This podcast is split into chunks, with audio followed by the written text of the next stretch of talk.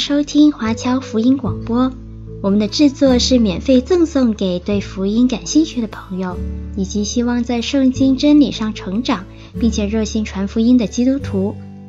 您可以透过电话和电邮向我们索取，或浏览我们的网站 cgbconline.org 来了解我们的最新资讯和制作。您也可以在 Apple Podcast、Google、Spotify 以及 SoundCloud。等各大 Podcast 平台的手机应用程式上搜索 CGBC Online 或加拿大华播来收听华播的制作。我们也欢迎您以自由奉献的方式来支持我们的事工。再次感谢您的收听。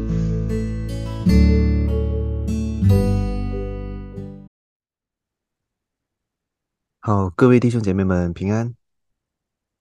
不知道各位会不会有这样子的经历，就是有时候你会对着一个人说话的时候，好像不管你怎么说，对方跟你都没有在同一个频道上，就是所谓的鸡同鸭讲。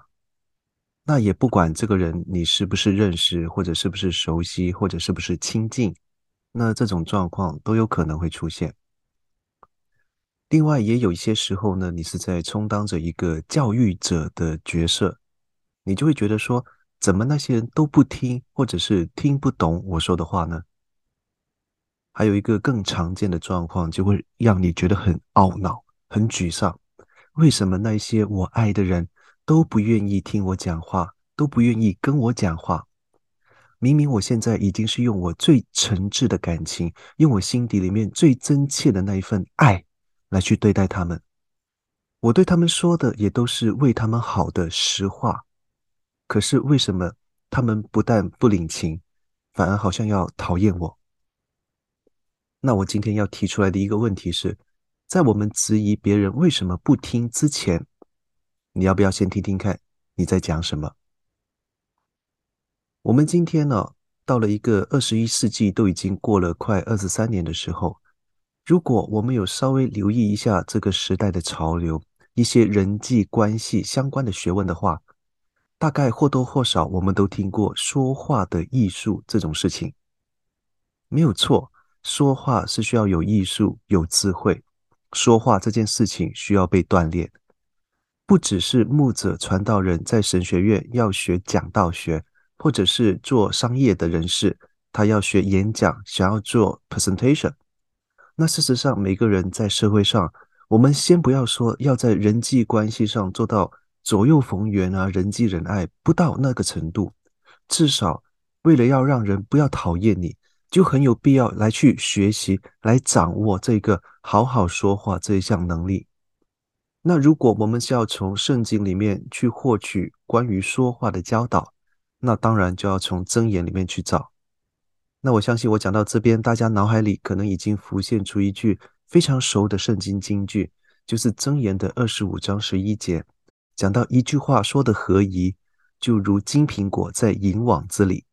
当然，这句话也很符合我们今天的主题。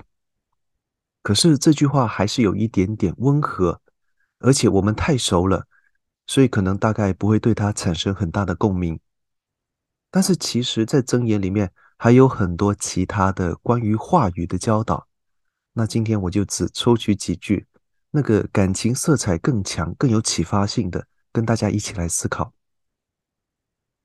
好，我们来看今天的主题经文，箴言的第十章第十一节这样说：“一人的口是生命的泉源，强暴蒙蔽恶人的口。一人的舌乃似高银，恶人的心所值无几。”还有三十一到三十二章，一人的口滋生智慧，乖谬的舌必被割断。一人的嘴能令人喜悦。恶人的口说乖谬的话，那这几句只是一个小部分。箴言从第十章一直到第二十一章，都是在陈述这一种善与恶的对比，讲到一人怎样怎样，相对的恶人又会怎样怎样。那在这一系列的对比论述里面，关于话语的教导有很多。那感情比这几句强的，其实也有不少，只是这几句相对来讲比较会切合我们今天的主题。所以，我们现在就试着对照着我们自己的说话能力，从尾到头的去思想一下这些经文。首先就是我们最常遇见的状况，就是说我已经明明用着充满爱意、真心诚意为别人好的心态来说话，但是为什么偏偏对方要不领情？而且又因为对方不听，所以你自己很自然的就会多说几遍，说到最后反而导致人家会觉得你很烦，觉得很讨厌你，搞到大家都不高兴，你自己也很沮丧。我想，可能很多父母在教育儿女。或者是老师在辅导学生，甚至是各位妻子或者丈夫在教训自己那个生活习惯不是很完美的伴侣的时候，都会遇到类似这样子的状况。那所以我也在这边邀请各位遇到类似状况，而且因此感觉到困扰的弟兄姐妹朋友们，你去思想一下，如果同一件事情你用同样的方式讲过一遍两遍没有效果。那可能就需要想一下，是不是该要换一个方式，或者稍微留意一下，你有没有听到你自己刚刚在讲什么？你讲出来的这些话语，是不是让人喜悦的？还是你讲出来的话让人厌恶？你是讲话让人感觉到如沐春风、受益良多，而且充分能够感受到你的心意，还是你一开口就会得罪人？弟兄姐妹们，我们人真的有时候反省能力不是很够，我们没有留意到自己说出口的话是伤害还是帮助。有一个很简单、很极端，但是又很常见的例子，就是呃，一个年轻女孩子的分享哈，说她在家里面洗完头，头发很长，她就包着毛巾出来，想要说等到那个头发稍微干一点之后再去吹，因为。太湿的时候吹久了会伤头发。那他的奶奶进来看到他这样子，马上的反应就是板起脸，教训他说：“哎，你不要这样子，头发湿湿的就去睡觉啊，不然到你老了以后，你的头啊痛风啊痛死你。”那我在这边先停一下，就是说各位想想，这个是不是在我们传统的亚洲或者是华人家庭里面蛮常见的一个场景？甚至可能在座的各位，你可能也会曾经这样子来教训过自己的晚辈。这个故事的后续就是这一位女孩子跟她的奶奶大吵一架，然后互相两天不说话。难道是因为这个奶奶不爱自己的孙女吗？难道她叫自己的孙女去吹头发，这不算是一种关心吗？当然是啊。可是为什么这种关心、这种爱这么伤人、这么讨厌？各位弟兄姐妹，我们的文化里面常常好像很推崇一件事情，叫做“刀子嘴豆腐心”。可是在这边，我要告诉各位，“刀子嘴豆腐心”绝对不是一个优点，更不是你用话语来伤害人、让人讨厌的借口。不是说啊，我是刀子嘴豆腐心，别人就一定要接受。因为当其他人用刀子嘴来说你的时候，大概你也不会很高兴。其实有时候我们真的是很不懂得怎么样去好好的沟通，怎么样好好的去说话。对一些不熟的人，可能我们还会比较客气一点，讲的话比较温柔。你当然可以解释说，对呀，因为我们对陌生人不会有豆腐心。因为我是爱那些我爱的人，所以才会用这样子的态度来跟他们讲话。可是你有没有想过，当你这样子讲完之后，对方会怎么样回应你？你爱的那些人们，他们会怎么想？也不要说以后他们就会明白，因为在他们明白之前，现在就已经在讨厌你了。尤其在我们的家里面，这种状况尤其的严重。其实现在大陆的网络上有一个还蛮有名的说法，就是父母亲跟孩子表达歉意的方式，就是叫他们出来吃饭喽。而且常常用的方式、用的态度还是那种“哎呀，出来吃饭了，不要气了”这样子的态度。对伴侣的时候，大概也是一样。常常当我们想要表达说“今晚我希望你可以早点回家陪我”的时候，在我们口中说出来的话是：“你怎么还不回来呀？你又去哪里了？你是不是不想要这个家了？你这么喜欢工作，你就嫁给工作，娶了工作好了，不要回来了。各位弟兄姐妹，当我们在家的时候都是这样子说话，在我们家里面的语言环境是这样子的时候，你知道吗？魔鬼就根本不会害怕你有多么热心的去敬拜神，因为不管你参加了多少的团契，加入了多少个查经班，带领过多少次主日敬拜，但是你一回到家，那里就是魔鬼大展身手的地方。他让你们的父母、夫妻、子女互相讨厌。你做再多的事工，你读再多的属灵书籍，你参加再多的福音聚会，都补不回来。我们看到箴言有提醒我们说：“哈，义人的嘴能令人喜悦，恶人的口说乖谬的话。”中文还不一定清楚，我们看英文：“The lips of the godly speak helpful words, but the mouths of the wicked speak perverse words。”那这里讲到的令人喜悦。更多的是有帮助的意思，要让人得着好处，而且他跟恶人口中那个乖谬的话 （perverse words） 这一种倔强的、一意孤行的，不管别人喜欢不喜欢，反正我说了就爽了，这些话形成这样子的对比跟反差。也就是说，这句经文不是要我们要阿谀奉承，只说一些别人喜欢听的话，而是要提供有帮助的建议。这些建议不光是说它的内容，它的编排要有理有据、有说服力，还要考虑到别人的心情能不能够接受。那这个时候再来反思，如果你说出来的话语都是引来争吵，它还会有作用吗？它还能帮助人吗？所以，当我们把这样子的状况套用到传福音这件事情上，或许我们就能够稍微理解为什么别人不愿意听我们传的福音。为什么有些人在传福音讲耶稣的时候，别人是听得心悦诚服，而你去讲福音就变得神憎鬼厌？所以回归到经文，你讲的福音是不是对人有益？是不是能够让人听得进去的福音？当然，我们常常都会用《使徒行传》的二章三十七节来辩解说。福音本该就是要扎心的，英文里面讲到的就是拿根刺来扎你的心，这样子的感觉，本来就应该是要让人听了不高兴的，不对吗？当然对，但是我们要看后续，在使徒行传里面，彼得的听众他们是被扎心之后，还要来到彼得的面前，问彼得说：“那我们可以怎么办？”为什么会这样子？为什么你的听众听完之后却是跑掉？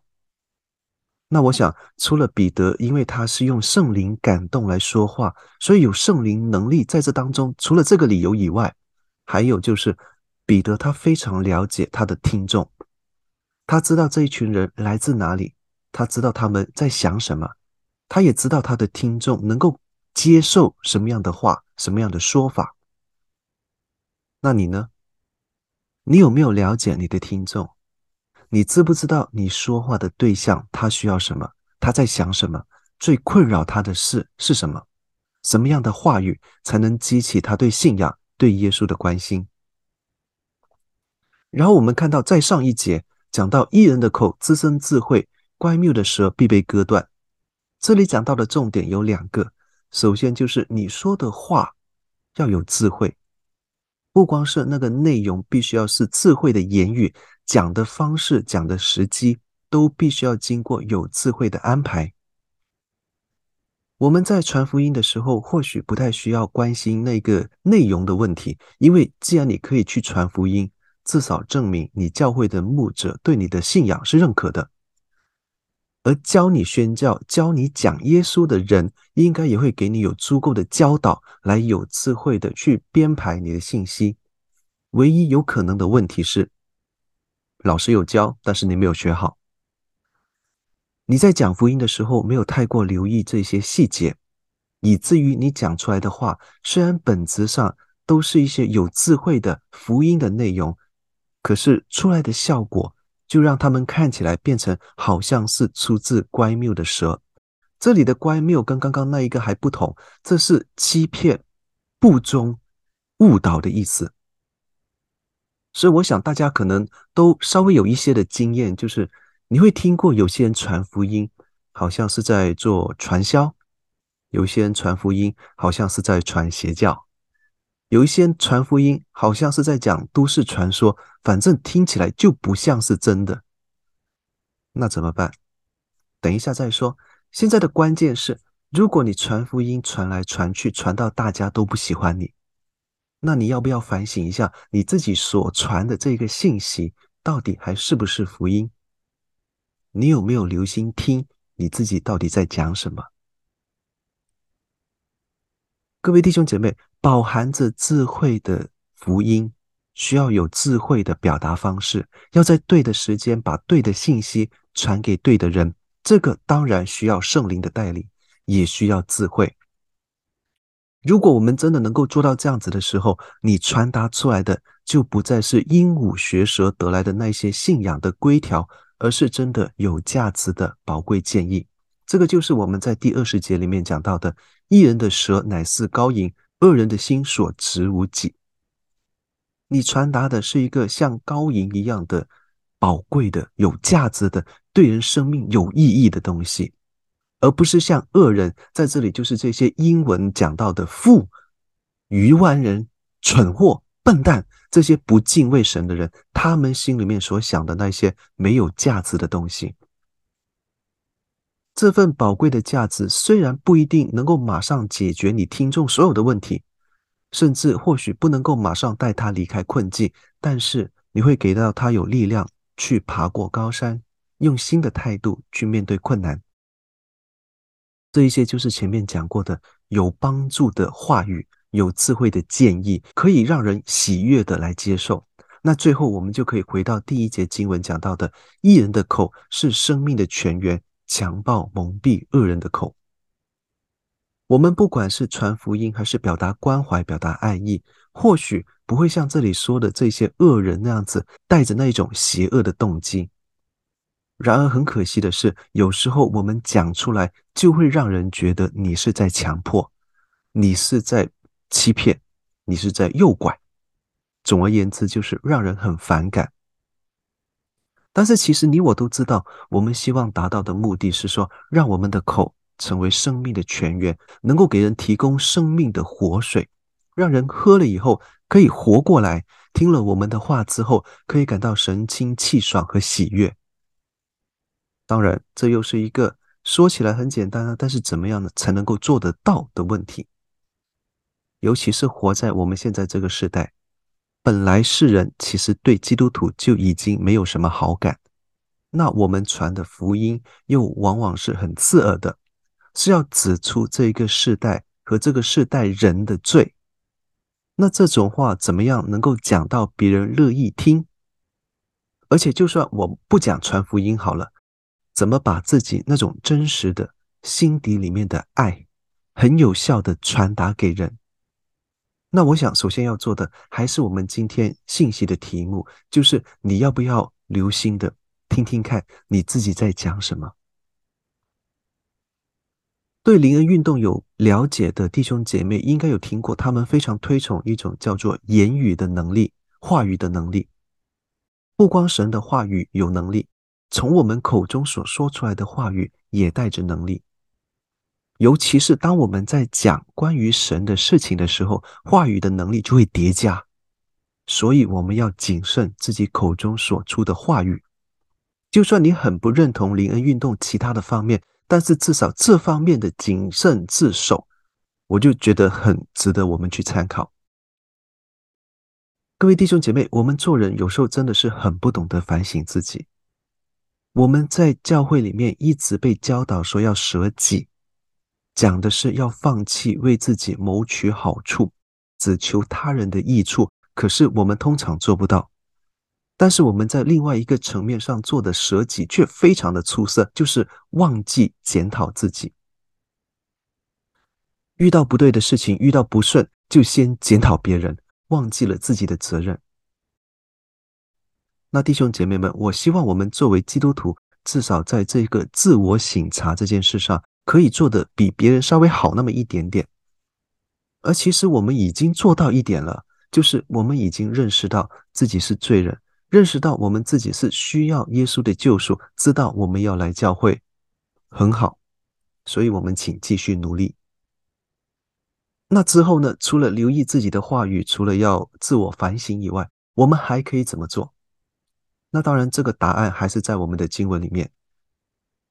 刚刚我们已经把经文从尾到头看了一遍，现在我们再从头到尾看一次。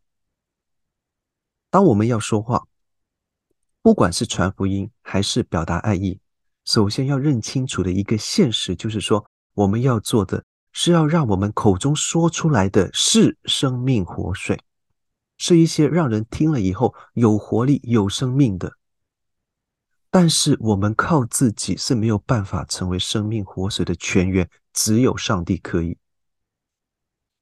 经文里面讲的这些义人，也就是认识神、信靠神的人，他们的口之所以能够成为生命的泉源，是因为神的圣灵活水透过他们的口流出来。流到这个世上，流到他们身边的人的生命里面。因此，首先我们需要自己先活在神的生命活水里面，然后我们才能够成为神话语的传递媒介。就像诗篇第一篇，艺人是要让自己活在溪水旁，随时要吸取从上帝而来的生命活水。当我们要效法这样子的艺人的时候，那我们也要想想看，他们是做了什么。才能够达到这样子所谓的理想的状态。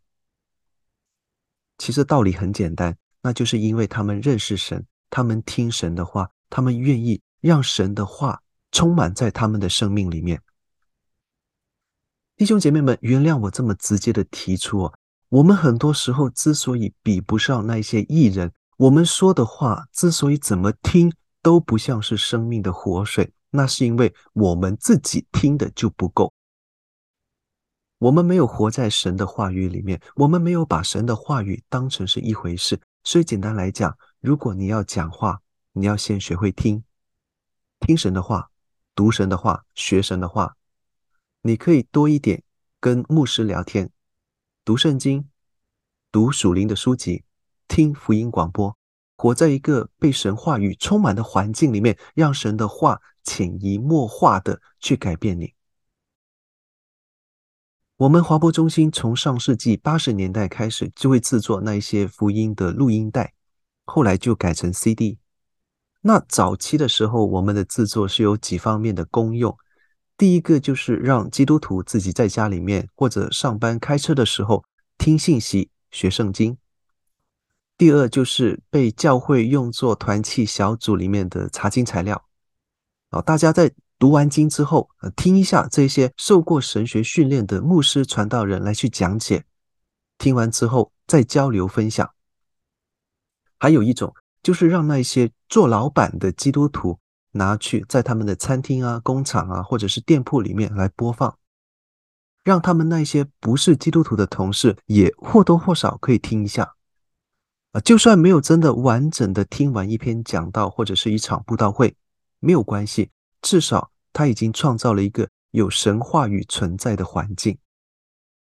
各位，我是听过有不少在这种情况之下，就是因为这样子随便听了一下，就可能建立了那么一点点的接受福音的根基跟条件，后来信主的见证。弟兄姐妹们，神的话语是有能力的，我们是不知道哪句话可以打动哪个人的心。那我们可以做的就是创造更多这样子的环境，不光是我们这一种制作方要努力，热心传福音的你也要努力。而既然神的话语能力能够在不是基督徒的人身上都已经可以产生美好的功效，那凭什么神的话语不能够在你的身上产生作用呢？所以总括来讲，首先就是要听，听神的话。是我们做一切事工的先决条件。当你有了这样子的前提条件之后，至少你已经知道神的话语大概长什么样的，然后知道你应该讲什么话。之后呢，还要听，听你说话对象跟你说的话，了解他们的需要，了解他们的状况，然后你就会知道什么事情对他们来讲才是最重要的。这个时候，你说出来的话才真的能够像是高银那样子，对他们来讲是有价值的、有宝贵的用途。有时候我们在跟人交流啊，特别是在传福音的时候，都会很不自觉的就很急躁。有时候你可能会很留意对方在喘气时候的频率，因为你想抓住机会，等对方讲完一换气的时候，就马上见缝插针的来去表达你的意见。那这样子你还怎么用心听别人讲话？弟兄姐妹们，我们跟人交流的时候表现出来的态度，往往就会导致对方对你产生同样的态度。当你没有留心别人讲话的时候，别人也只会把你讲的话当成是废话，所以我们首先需要做的事情就是了解人家的需要，然后就着对方的需要来讲一些对他们来讲是有益处的话。再讲一次，不是要叫你去谄媚，不是要你去讲一些无关痛痒的安慰的话语，而是要因应他们的情绪，因应他们的状况，讲真的对他们有用的话。